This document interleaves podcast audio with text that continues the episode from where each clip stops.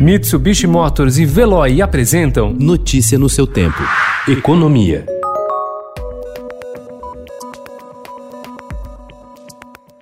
Em mais um movimento para estimular a economia durante a crise provocada pelo novo coronavírus, o Banco Central cortou a Selic, que é a taxa básica de juros, pela nona vez consecutiva. Em decisão unânime, os dirigentes da autarquia citaram incerteza sobre a atividade para reduzir a taxa em 0,25 ponto percentual de 2,25% para 2% ao ano. Este é o menor juro básico já registrado no Brasil.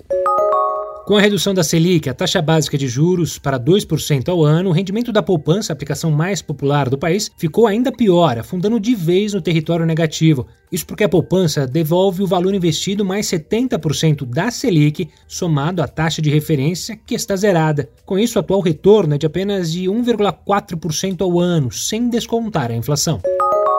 Com o corte de ontem de 0,25 ponto percentual na taxa básica de juros pelo Comitê de Política Monetária do Banco Central, o Copom, os investimentos em renda fixa que acompanham de perto a Selic perdem atratividade nas carteiras de investimentos. A expectativa do mercado é que, nesse cenário, a exposição ao risco aumente entre os brasileiros, embora há quem ainda prefira opções de investimentos mais conservadoras.